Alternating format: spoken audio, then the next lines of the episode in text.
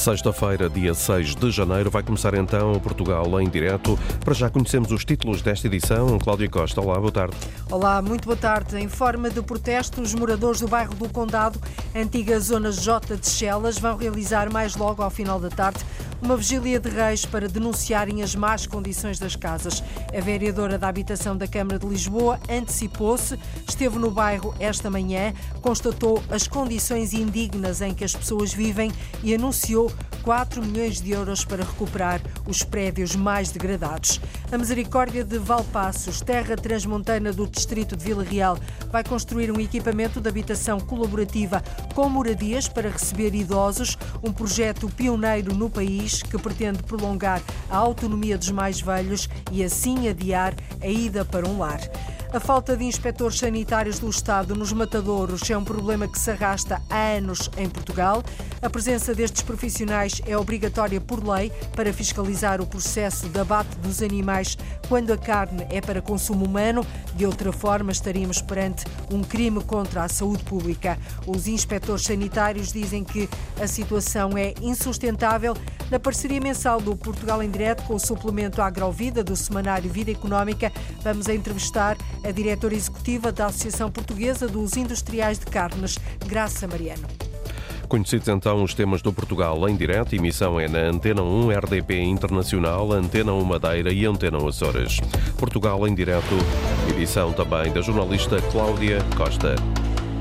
A Misericórdia de Valpassos vai avançar com um projeto pioneiro, um equipamento de habitação colaborativa que prevê a construção de moradias para receber idosos, um investimento superior a um milhão de euros. A ideia, Paula Verã, é prolongar a autonomia das pessoas e adiar a ida para um lar de terceira idade. Conhecidos como equipamentos sociais de nova geração, são moradias térreas para quem sai de suas casas e ainda possui autonomia, ter hipótese de continuar a viver a sua vida sem ter de ir para um lar de terceira idade. Altamir Claro, provedor da Misericórdia de Valpassos, explica o conceito.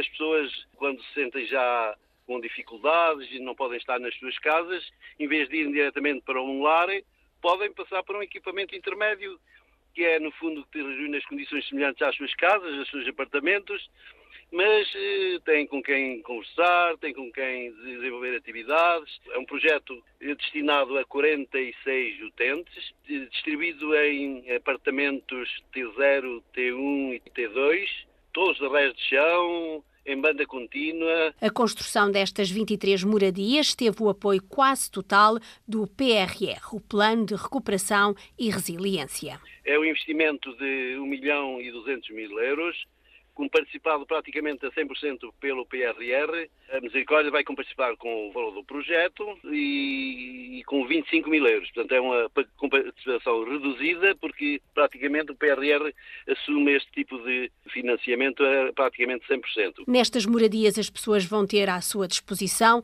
várias atividades lúdicas, mas também auxílio para quem precisa. Tem atividades atividades eh, eh, devidamente orientadas, tem espaços, espaços lúdicos, desde logo um, um espaço para aves, um espaço para onde existem peixes, espaço onde existem flores, existem espaços também, cada uma das, das habitações tem uma pequena pequeno espaço também para fazer uma horta, onde as pessoas podem eh, passar os seus momentos de, de lazer. Estas moradias, este equipamento vai ter, por exemplo, ajuda na limpeza das casas, eh, no cuidado da roupa, tem algum auxílio nesse Exatamente. campo? Exatamente. Poderá haver as duas perspectivas, as pessoas que forem autónomas e que ainda possam fazer a sua, a sua atividade eh, dentro de casa, desde a alimentação, a limpeza da casa, poderão de facto fazê-lo, mas nós estamos preparados para dar de fornecer alimentação, fornecer limpeza, lavagem de roupa, porque de facto estamos preparados para isso.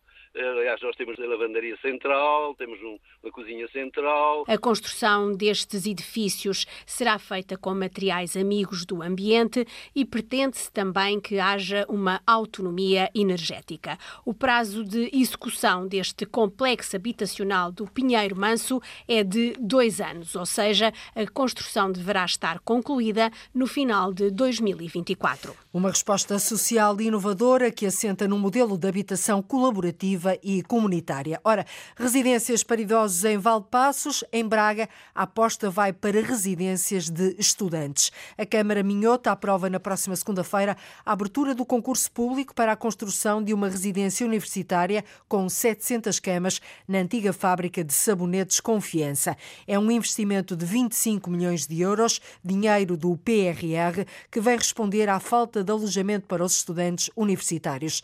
A residência Ana Gonçalves deve estar pronta daqui por dois anos. O processo da fábrica Confiança arrastou-se durante vários anos, mas desde que a Câmara de Braga não conseguiu vender a fábrica para uma residência universitária privada, o município avançou então com outro modelo em parceria com a Universidade do Minho e Instituto Politécnico do Ave e Cávado, o de construir uma residência universitária pública. É, com a disponibilização de verbas por parte do PRR, esse processo acabou por ter alguma aceleração, eh, ganhou também outra ambição, porque passamos a ter um projeto que neste momento vai duplicar a capacidade de, de, oferta de camas no Conselho, eh, de camas públicas com, só com este projeto, são mais de 700 camas e isso obviamente vai ter um impacto muito positivo para os potenciais beneficiários, quer da Universidade do Minho, quer do IPCA, quer obviamente do, do Conselho. Ricardo Rio, o autarca de Braga, leva a proposta de lançamento do concurso público para a construção da residência universitária na próxima reunião de Câmara, segunda-feira, proposta essa que prevê a salvaguarda do edifício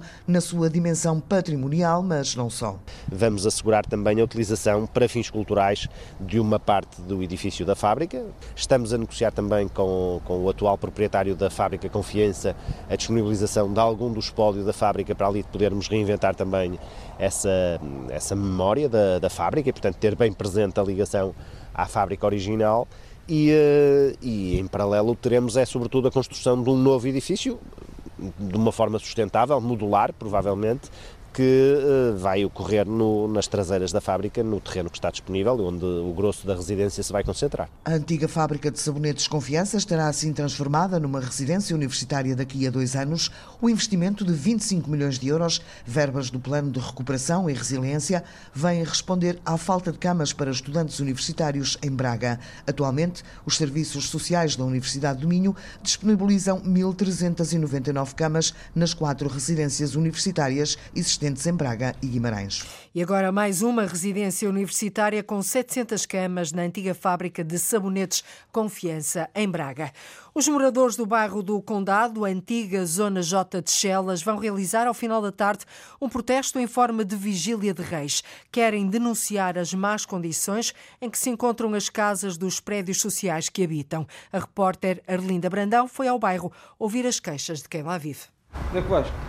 O desafio no bairro do Condado é perceber quais os prédios com maior urgência de obras, porque precisar, muitos precisam. Os prédios estão claramente a necessitar de obras, as pessoas chovem em casa, há uns que não têm telhado sequer. Pedro Charters é do grupo de moradores do bairro do Condado. Elevadores que não funcionam. Eu há uns dias estava a falar aqui com uma vizinha que ela faz hemodiálise e depois tem de subir até ao sétimo, penso que é o sétimo andar que, que ela está neste momento, um, de canadianas. Uh, pronto, são, são situações evitáveis, e, pá, principalmente tendo em conta as responsabilidades que a Câmara tem pronto, na, na, habitação municipal. Estamos no bairro do Condado, antiga Zona J de Chelas, e passamos por alguns dos lotes com prédios mais degradados. Começámos ao lado da Praça Fernando Amado, vimos o lote 566, seguimos na, numa rua mais interior para o lote 563 e agora estamos no, à frente do 568 quase todos eles têm mais ou menos os mesmos problemas. Problemas que são razão de queixa para a moradora Maria Almeida. Dos elevadores, de não, ter, não termos intercomunicadores, a porta estar aberta constantemente à noite entra tudo lá para, uh, pela escada e, e é depois acontece o vandalismo, não é? Porque a porta está aberta. Há mais insegurança, insegurança aqui das pessoas, Insegurança, mas a maior parte das vezes está variado. E está a ver o que é? Eu moro no sétimo andar. É por tudo isto e porque sentem que esta parte da cidade precisa de obras urgentes em muitas habitações que, para hoje, os moradores organizaram o que chamaram uma vigília de reis para o final da tarde. Querem ser ouvidos alguns moradores já estão prontos a desistir, porque já pensa, já estamos aqui, há pessoas aqui há 50 anos, quase sem, eh, desde 25 de Abril, quase sem uh, obras de manutenção uh, desde essa altura. Outros prédios tiveram obras de manutenção, mas as entranhas, ou seja, os elevadores, etc., nunca sofreram obras. Isto claramente existe uma, uma dicotomia. Existe a Lisboa dos turistas, a Lisboa do, dos unicórnios existe a Lisboa, eh, pronto, assim, de, das pessoas com, com menos dinheiro, com menos voz, que, que de certa maneira acabam por ficar esquecidas. E então eh, os problemas vão se arrastando e até chegaram a situações insustentáveis. Na vigília desta tarde vai ser também apresentado um documentário filmado no bairro e que mostra as condições vividas pelos moradores. E esta manhã, em antecipação à vigília desta tarde, a vereadora da Habitação da Câmara de Lisboa, Filipa Roseta, foi ao bairro do Condado, visitou as casas, reconheceu a necessidade de obras. Ouvida pela jornalista Arlinda Brandão há pouco, disse que a autarquia disponibilizou 4 milhões de euros para se avançar com a recuperação dos prédios mais degradados para que as pessoas vivam com dignidade. Isto aqui, o que eu vi hoje, são 40 anos de falta de investimento neste bairro. Portanto, é um bairro que tem 40 anos e não tem, eh, não tem reabilitação, não tem investimento. Ao longo destes anos foram feitas muito poucas intervenções de reabilitação. Esses 4 milhões de euros eh, uhum. para o bairro do Condado são certo. para uh, ser gastos em quê? São em, nos quatro lotes que consideramos prioritários, que são um dos quais está com a fachada a cair, portanto é claramente prioritário. Portanto, foram os considerados mais prioritários. Sabemos que há outras prioridades, sabemos que há outras questões de manutenção, mas estamos aqui precisamente a ver isso, o próximo pacote qual é que será e como é que nós vamos conseguir que as pessoas vivam com dignidade. Mas o que nós estamos aqui a assistir são 40 anos de falta de investimento nos bairros. Portanto, temos aqui muita coisa para recuperar Muita coisa para recuperar, diz a vereadora da Habitação da Câmara de Lisboa. A vigília de reis dos moradores está marcada para mais logo entre as 5 da tarde e as 8 da noite, precisamente no bairro do Condado. A vereadora da Habitação da Câmara eh, eh, a constatar assim a necessidade de obras urgentes para que as pessoas possam viver com o um mínimo de dignidade. A falta de médicos no serviço de atendimento permanente no Centro de Saúde de Baião está a causar constrangimentos à população deste este Conselho do Distrito do Porto desde dezembro. A informação foi confirmada à Antena 1 pelo próprio autarca de Baião, Paulo Pereira, que diz estar a acompanhar o problema que, de resto, já reportou ao agrupamento de centros de saúde do Baixo Tâmega. A resposta dada foi que a situação do SAP deverá estar normalizada nas próximas semanas. Temos vindo a sentir já desde dezembro, e estamos desde dezembro em contacto com as entidades competentes, porque tem havido dias, eh, às vezes vários dias na semana, em que este serviço de atendimento permanente não tem estado disponível. Da parte do ACES, o que nos dizem é que a razão dessa dificuldade em contratar médicos prestadores de serviços, ou portanto é, é à hora, digamos assim, mas que eh, realmente nas próximas uh, semanas uh, terão já garantias de que possa haver mais um ou outro médico que esteja disponível nesse sentido. Agora sei que é um assunto que está também a afetar outros municípios que são cobertos por este mesmo acesso.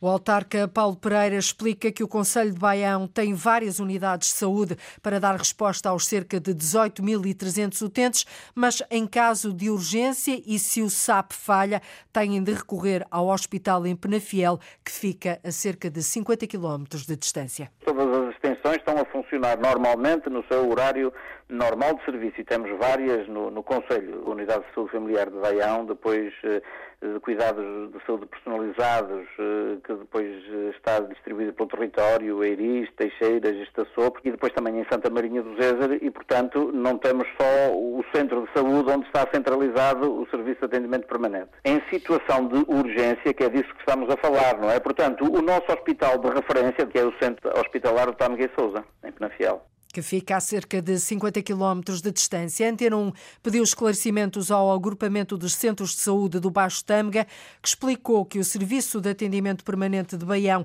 é complementar ao funcionamento das restantes unidades de saúde.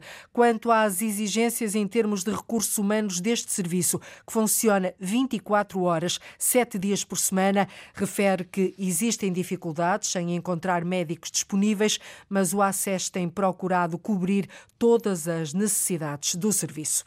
O presidente da Câmara de Viseu acredita que a construção de uma nova barragem no Conselho vai mesmo por diante. Fernando Ruas tem tido várias reuniões com a tutela, diz que o estudo está feito, falta apenas saber como é que a obra vai ser financiada. A nova barragem triplica a capacidade. Nós, o sistema que queremos, ter água em alta que vem de, de, de, do Douro e depois ter uma barragem permita também buscar água em alta mas que permita que haja redundância. Havia um documento fundamental que era o estudo. Está a ser analisado, depois tem que passar ao projeto. Mas não acredito é que depois de fazerem o projeto não façam a barragem. No final do primeiro trimestre deste ano, lá para março, o Ministro do Ambiente deve então ir a Viseu para anunciar a decisão de construir uma nova barragem. A barragem de Bastelos, que abastece o Conselho de Mugadouro, no distrito de Bragança, já está na capacidade máxima de armazenamento. Durante o verão passado, a barragem atingiu a cota mínima, apesar de nunca ter posto em causa a distribuição de água no Conselho. Verificou-se apenas uma diminuição na qualidade da água que exigiu um tratamento especial. O presidente da autarquia de Mugadouro, António Pimentel, diz que com as últimas chuvadas a barragem está a transbordar, o que garante água ao Conselho nos próximos quatro anos.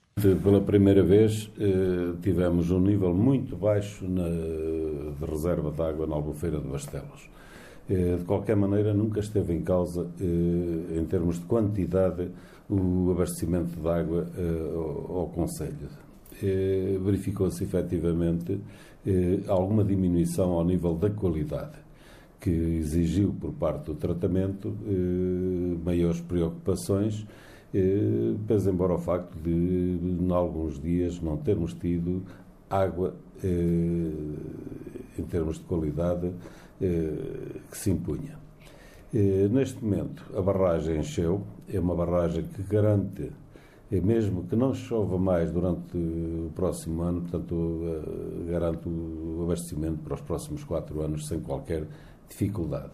E para que no próximo ano continue a haver água em quantidade e qualidade em Mugadouro, estão a ser feitas obras.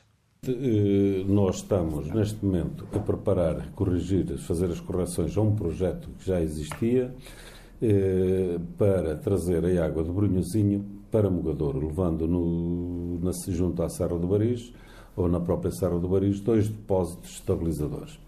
E, isto para quê? E, para, conjuntamente com a remodelação da ETA, que estamos neste momento em plena construção, que está em plena construção, e que tudo indica que por volta do mês de junho estará concluída, pelo menos é a garantia que o empreiteiro dá, podermos, eh, no próximo verão, eh, ter água de qualidade e quantidade para fornecer aos mogadorenses.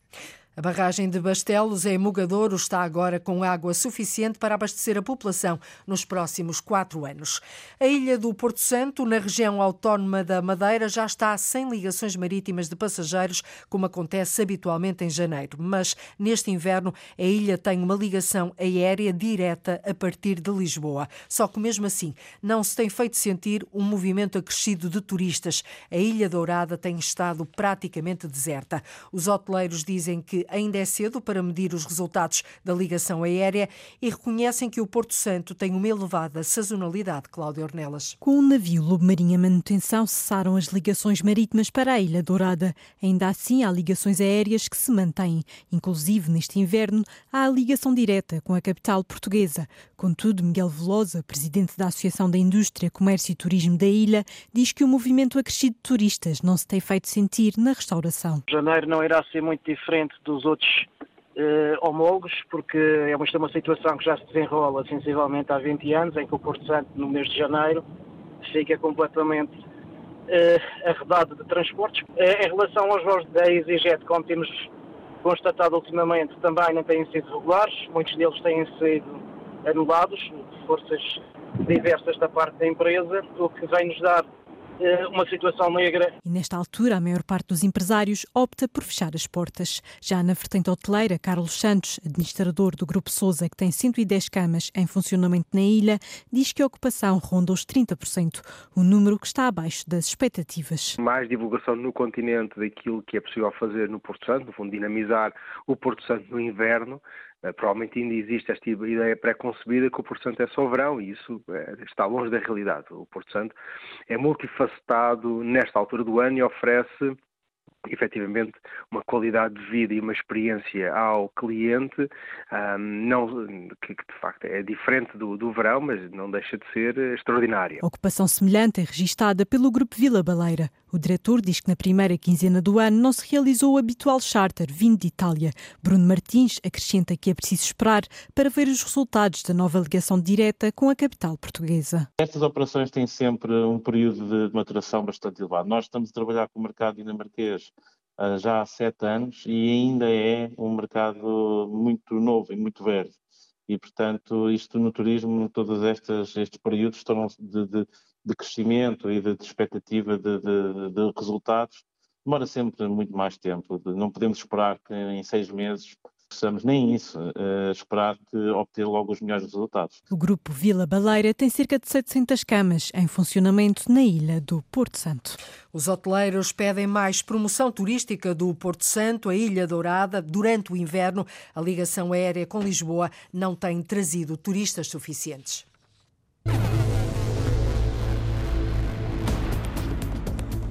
À porta de um hospital, duas crianças com a mãe. Fiquei espantado, porque assim, essa criança, coitadinha, tem um ar tão puro, mas tão infeliz. É uma das 50 fotografias na exposição Amor é Fogo que Arde Sem Se Ver, captadas por Eduardo Gageiro, um fotojornalista, diz, do Portugal Real. Gosto de ser um observador do nosso cotidiano e registrar os, os sentimentos das pessoas.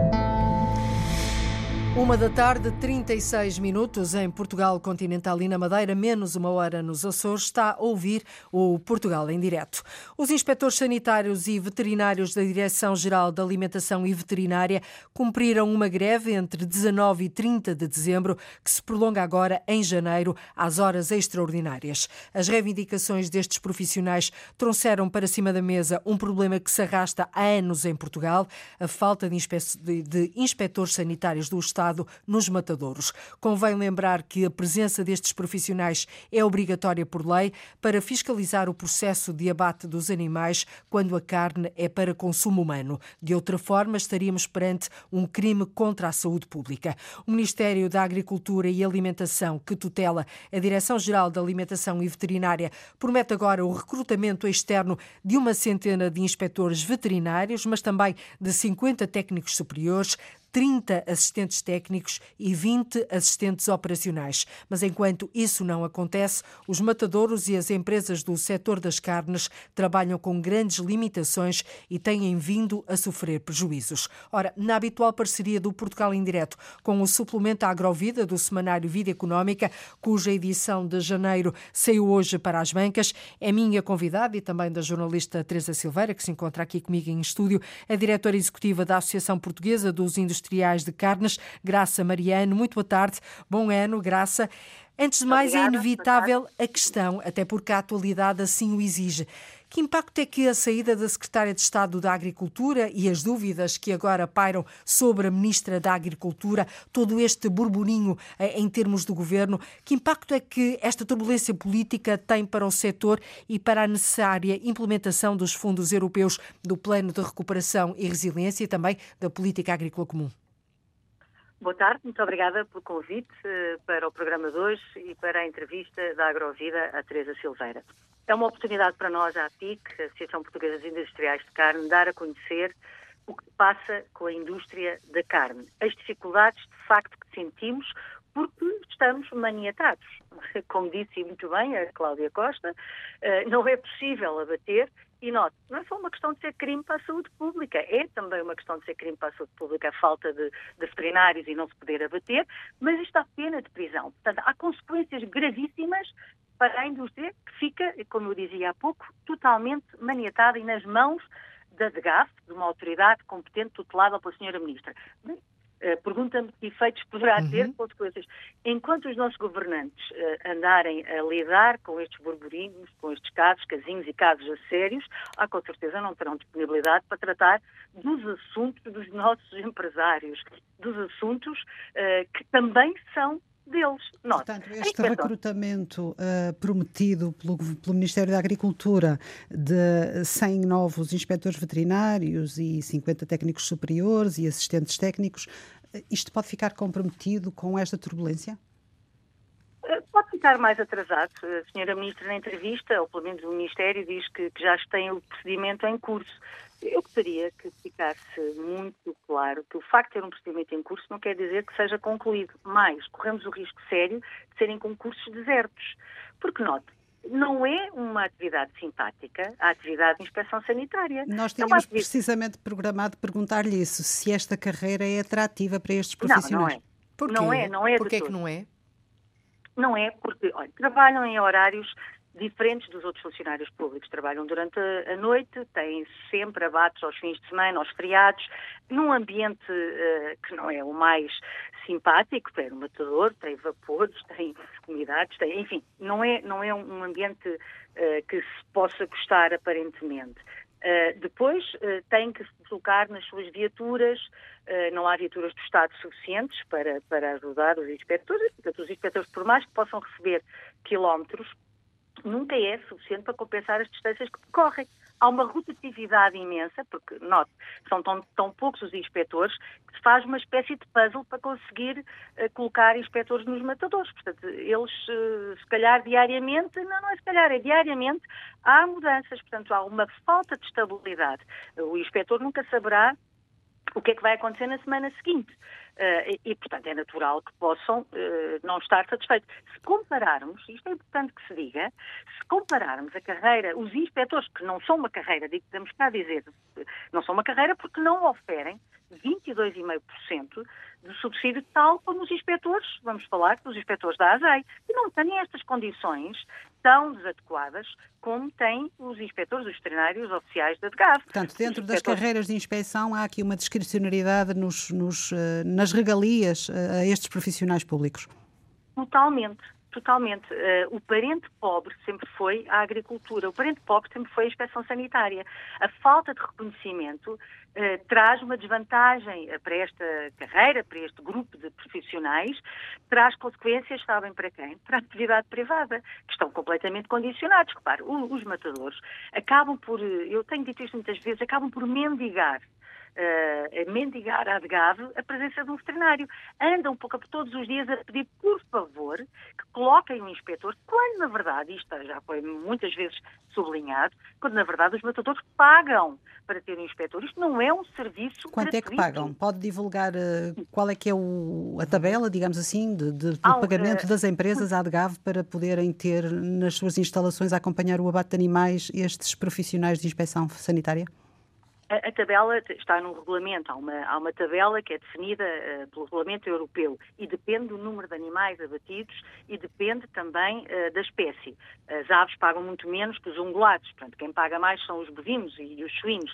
Há matadouros que uh, chegam a, a pagar por mês 35 mil euros. Eu pergunto, onde está este dinheiro? porque esses matadores que pagam 35 mil euros terão uma despesa abaixo de um quarto do valor de taxa que, que, que, que liquidam. Quando eu digo abaixo Mas para onde é que vai esse vou... dinheiro, no seu entender? Pergunto eu e muito bem. Para onde é que vai esse dinheiro? Para os cofres do Estado. Não é para utilizar, porque a DGAV não tem autonomia financeira e, portanto, o dinheiro, a taxa da inspeção sanitária vai para os cofres do Estado e é utilizado para, para outras, para outras Dinheiro que, no seu entender, daria para recrutar os inspectores necessários recrutar e dar-lhe as condições adequadas para não termos, exatamente, uhum. para compará-los aos inspectores da ASAI. Mas porquê é que vão ser diferentes se até trabalham em condições piores? Eu não tenho que estar aqui a dizer se os inspectores são. Uh, uh, o que estou aqui a dizer é que tem que haver um paralelismo, uma equidade. Porque é que um Ministério diferente trabalha os seus, uh, trata os seus inspectores de forma menos, com menos regalias que, que, que, que, o Ministério da Agricultura. O Ministério da Agricultura sempre foi o parente pobre e tem vindo a perder. Tem vindo a perder. Não, não, Uh, infelizmente. Oh, oh, Soutora, desculpe-me ter aqui uh, apenas um parênteses, mas é inevitável também, e já vamos prosseguir com a nossa conversa e o tempo em rádio foge. Uh, teme que falou aqui já várias vezes de que a agricultura é o parente pobre, o Ministério da Agricultura é o parente pobre. Teme que com esta turbulência política a agricultura ainda venha a perder mais do que aquilo que tem perdido? Ah, não tenho dúvidas nenhumas. É, é o futuro é perder cada vez mais. Não é dado devido o devido respeito à agricultura, à pecuária, à indústria da carne. Note, temos vários grupos de pessoas desconhecedoras da realidade, pessoas que nunca foram ao campo, que nunca foram sequer. Isso não se resolve com mudança de ministros? Precisamos de pessoas com competências, sem medos e que façam, de facto, que percebam a importância que o setor tem na, na, na, nossa economia. Note que durante a pandemia a indústria da carne nunca deixou de produzir carne, nunca deixou de colocar carne no nosso mercado. Isso foi à custa de mudanças uh, internas, de planos de contingência, de, de, de, tantas, de, tantas alterações, mas adaptaram-se, porque, porque, é um setor que, que, é, que é, eh, inovador, é um, é um setor que tem feito investimentos sistematicamente. Note, fala-se na sustentabilidade ambiental. Eu pergunto quantos setores é que já começaram a investir há muitos anos, não é de hoje, não é de ontem. Há quantos anos a nossa indústria das carnes tem estado a investir energias renováveis, tem feito, tem acompanhado progressivamente a legislação comunitária. Nós temos uma legislação relativamente à, à, higiene, à higiene dos alimentos, é, é uma legislação harmonizada que se aplica a todos os Estados-membros. Uh, do mais exigente que, que existe uh, a nível mundial. E as nossas, as nossas indústrias continuam uh, a, a, trabalhar, a serem reconhecidas e habilitadas para exportar. Porquê? Porque, de facto, eh, se, se dedicam a investir e a acompanhar a legislação. a legislação. nacional e europeia. Uh, Doutora Graça Mariano, uh, os profissionais da Inspeção Sanitária cumpriram uma greve entre 19 e 30 de dezembro e que se prolonga agora em janeiro. Uh, as empresas já fizeram um balanço dos prejuízos que eventualmente possam ter tido com esta greve e com a ausência de profissionais ao serviço? As empresas não têm tempo, Teresa. Infelizmente, as, as empresas andam num, num virote para conseguirem ultrapassar estas dificuldades todas. As as empresas uh, têm os problemas da, da, energia que continua. Mas o medo que tinham de que não, ah, não conseguissem cumprir com as encomendas aos seus clientes, continua. nomeadamente às superfícies comerciais, esses medos uh, concretizaram-se? Portanto, houve falhas no abastecimento? Felizmente não houve adesão à greve que nós uh, temíamos, felizmente. E, e eu uh, até julgo, uh, pensamos aqui que provavelmente, repare, há, uma, há um corte nos vencimentos e que já não são, enfim, vencimentos simpáticos e, portanto, há um corte e eu, eu, presumo que alguns inspectores não terão aderido até pelo receio dos cortes que, que têm nos seus vencimentos. É que as pessoas têm vidas, não é? Têm pagamentos a fazer e felizmente. Portanto, não houve encomendas de carne que ficaram por satisfazer para, para as grandes superfícies comerciais, por exemplo? Nunca fizeram o total do que, que seria, não fizeram o total de, do encomendado, naturalmente. Não, não conseguiram, não se consegue, foi sempre adiado. Uh, agora, não teve o impacto que esperávamos, isso não. Felizmente. Uh, felizmente que não. Mas é que é importante também uh, relembrar que não é só a falta dos inspectores sanitários. Então, é falta é de veterinários de uma forma geral na DGAV. Por exemplo, para habilitarmos empresas para exportar, as empresas para exportar para países terceiros, uh, esses países terceiros requerem requisitos por parte do, do, da DGAV, requerem uh, inquéritos preenchidos, informação que tem que ser dada. Também nesta área há um déficit imenso de, de, de funcionários na DGAV para permitir que os nossos, uh, os nossos empresários possam de facto exportar. Uh, Espanha aqui ao lado tem logo uma, uma ligação direta a, essas, a esses países terceiros e conseguem abrir mais mercados que nós. E, e eu pergunto, é falta, é falta de pessoal. Não é só, é, é, falta de pessoal, é falta de estratégia do governo. Note, um outro assunto que eu tenho que, que chamar a atenção. Muito o rapidamente, IVA, temos três minutos para o fim da nossa conversa. O IVA, o IVA dos produtos carnes em Portugal tem um valor de 23%. Note, 23%. Espanha, aqui ao lado, tem o IVA de 10%. Eu pergunto porquê. Porquê é que todos os produtos em Espanha têm o IVA de 10% e em Portugal têm 23%? Quando estamos a falar de indústrias, reparem, são indústrias que estão localizadas no interior, são elas que fixam as populações. Espanha, inclusive, acabou de decretar, em final de dezembro, a isenção do IVA para produtos alimentares considerados básicos um, e a redução sim. de outros, nomeadamente na carne, exatamente. Portugal não acompanhou essa, Portugal essa decisão. Não acompanha, não. Portugal tem medo de não percebeu ainda a importância que o setor da carne tem, não só em termos nutricionais, como em termos de ecossistema e mesmo naquele combate que toda a gente fala à desertificação do rural. São estas indústrias que chegam a, a, empregar famílias inteiras. Famílias inteiras que depois têm atividades colaterais. Portanto, religada à indústria da carne, temos outras atividades que acabam por favorecer a fixação das pessoas ao interior. E assim, sim, criando estes empregos, mantendo estes empregos e mesmo desenvolvendo, é que conseguiremos ter um plano de facto estratégico, que o, que, que o Governo fala, de combate inclusivamente aos incêndios. Não, não podemos esquecer da importância da interligação deste, destes uh, fatores uhum. todos. Lamento que muitas vezes seja só conversa por parte dos nossos governantes, porque depois os objetivos operacionais têm tem objetivos estratégicos, mas depois, operacionalmente, estas coisas não funcionam. E tenho pena que assim seja. Para finalizar, uh, e voltando a este tema que é inescapável da turbulência política que passa, uh, porque passa o Ministério da Agricultura, com a demissão da Sra. Secretária de Estado, uh, Carla Alves, que perfil é que deveria ter o novo Secretário de Estado da Agricultura, na sua opinião? Olha, eu, eu não poderia deixar de dizer que conhecia muito bem a engenheira Carla Alves, era uma pessoa do terreno, uma pessoa proativa, dinâmica. Tenho muita pena que estas circunstâncias tenham acontecido, porque é uma pessoa assim, eu não, uh, com, com esta capacidade, com competências próprias, que conheça a agricultura, que conheça de facto os, setores, os vários setores que vai, que vai tutelar.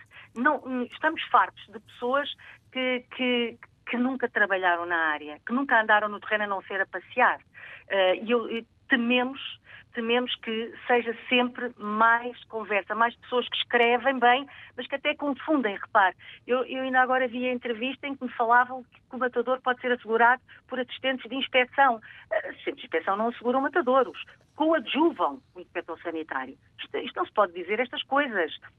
Sem inspetor sanitário, sem o veterinário, o veterinário uhum. que é a figura principal, sem essa, o matador não funciona. Pode lá ter 10 assistentes de inspeção.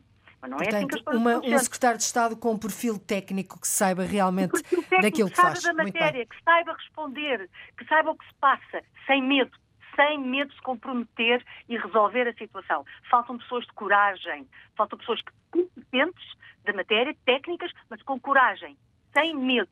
Doutora Graça Mariano foi muito explícita aqui. Faltam pessoas com sem medo, com coragem para estar à frente, nomeadamente dos destinos do Ministério da Agricultura, um ministério que tem sido tratado como uma espécie de parente pobre e avaliando aquilo que nos disse, foi um gosto conversar com a diretora executiva da Associação Portuguesa dos Industriais de Carnes, Graça Mariano, a quem agradeço. Muito boa tarde, Teresa. Nós voltamos a encontrar-nos também no próximo mês. Boa, boa tarde. tarde, muito obrigada. Obrigada, boa tarde.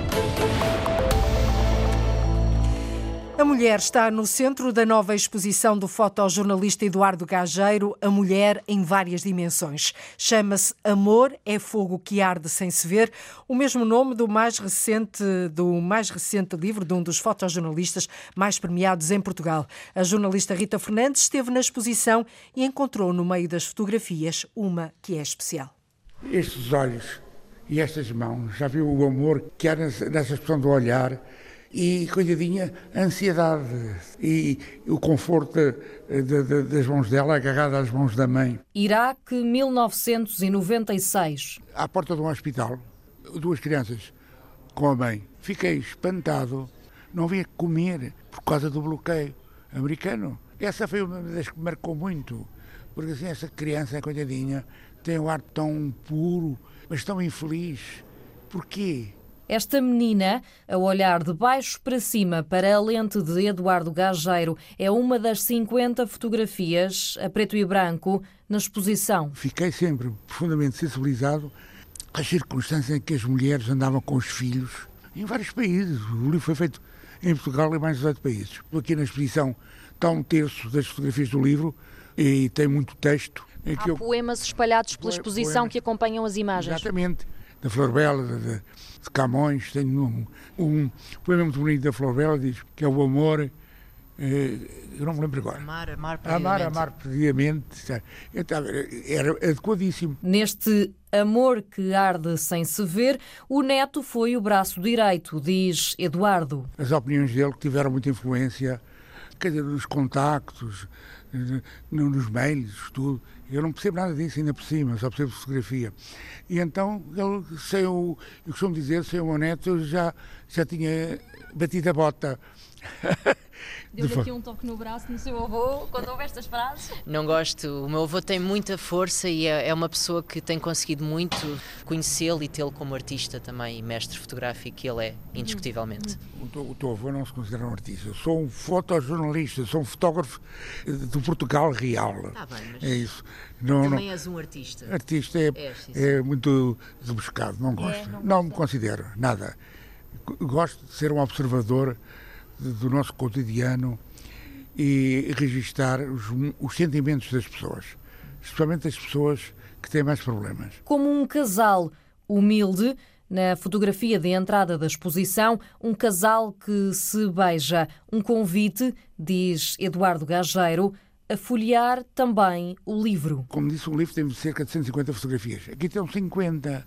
A história está mais bem contada no livro. Sentado ao lado do neto, Câmara fotográfica à frente, pousada na mesa, Eduardo, de 88 anos, já pensa no próximo projeto. Estou a pensar, se durar mais um ano, fazer o último livro. Na minha cabeça já está o título do, filme, do então, livro e tudo. Conte-nos lá um bocadinho. Eu espero que ninguém vá copiar. Então, se calhar é melhor guardar segredo. Eu acho que sim. Ande sempre atento. Agora com o Covid também, quando eu fui apanhar uma vacina, uma senhora estava com máscara e com a bata branca, mas tinha um chapéu todo cheio de lantejoulas. É a fotografia que eu gosto mais. Se publicar mais algum livro, se calhar vou pôr. Tenho que pensar aonde. O Amor é Fogo que Arde Sem Se Ver, na Biblioteca Orlando Ribeiro, em Telheiras, Lisboa, até o dia 17 de fevereiro, com entrada gratuita.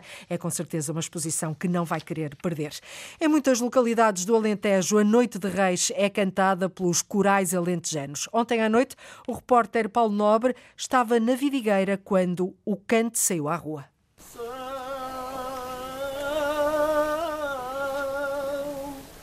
Na noite de Reis, na Vidigueira, cumpriu-se a tradição. À volta da fogueira, os grupos corais da Cooperativa da Vidigueira Cuba e Alvito e os vindimadores da Vidigueira cantaram os reis para a população da vila.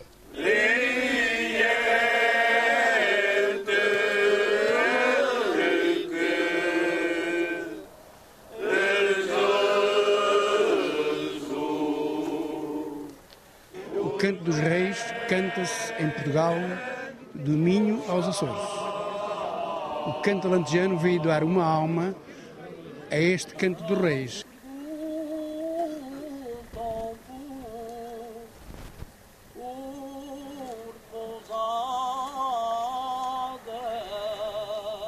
Tem muito a ver com quando se cantava antigamente o nosso povo, foi um legado que nos deixou o cantar das janeiras.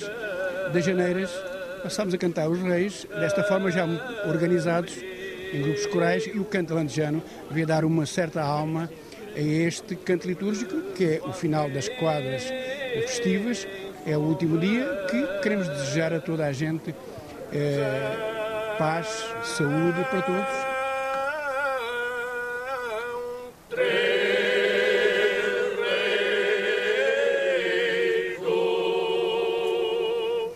Antigamente cantava-se às janeiras de monte em monte, pedindo às vezes uh, pão uh, e dizendo ao dono da casa que os reis vêm chegando.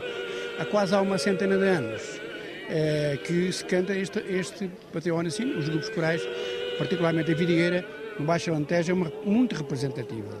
Temos muito orgulho nisso e queremos manter sempre a nossa tradição.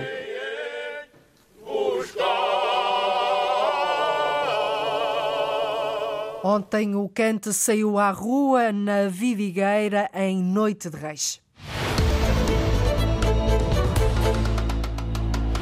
É tudo por hoje. Voltamos na próxima segunda-feira a ligar o norte e o sul, o litoral e o interior, o continente e as ilhas. De resto, é assim todos os dias. Já sabe que o território é o nosso palco e a nossa marca. E nós contamos com a sua escuta. Passe um excelente fim de semana. Bom fim de semana. Termina aqui então Portugal em direto. Edição foi da jornalista Cláudia Costa.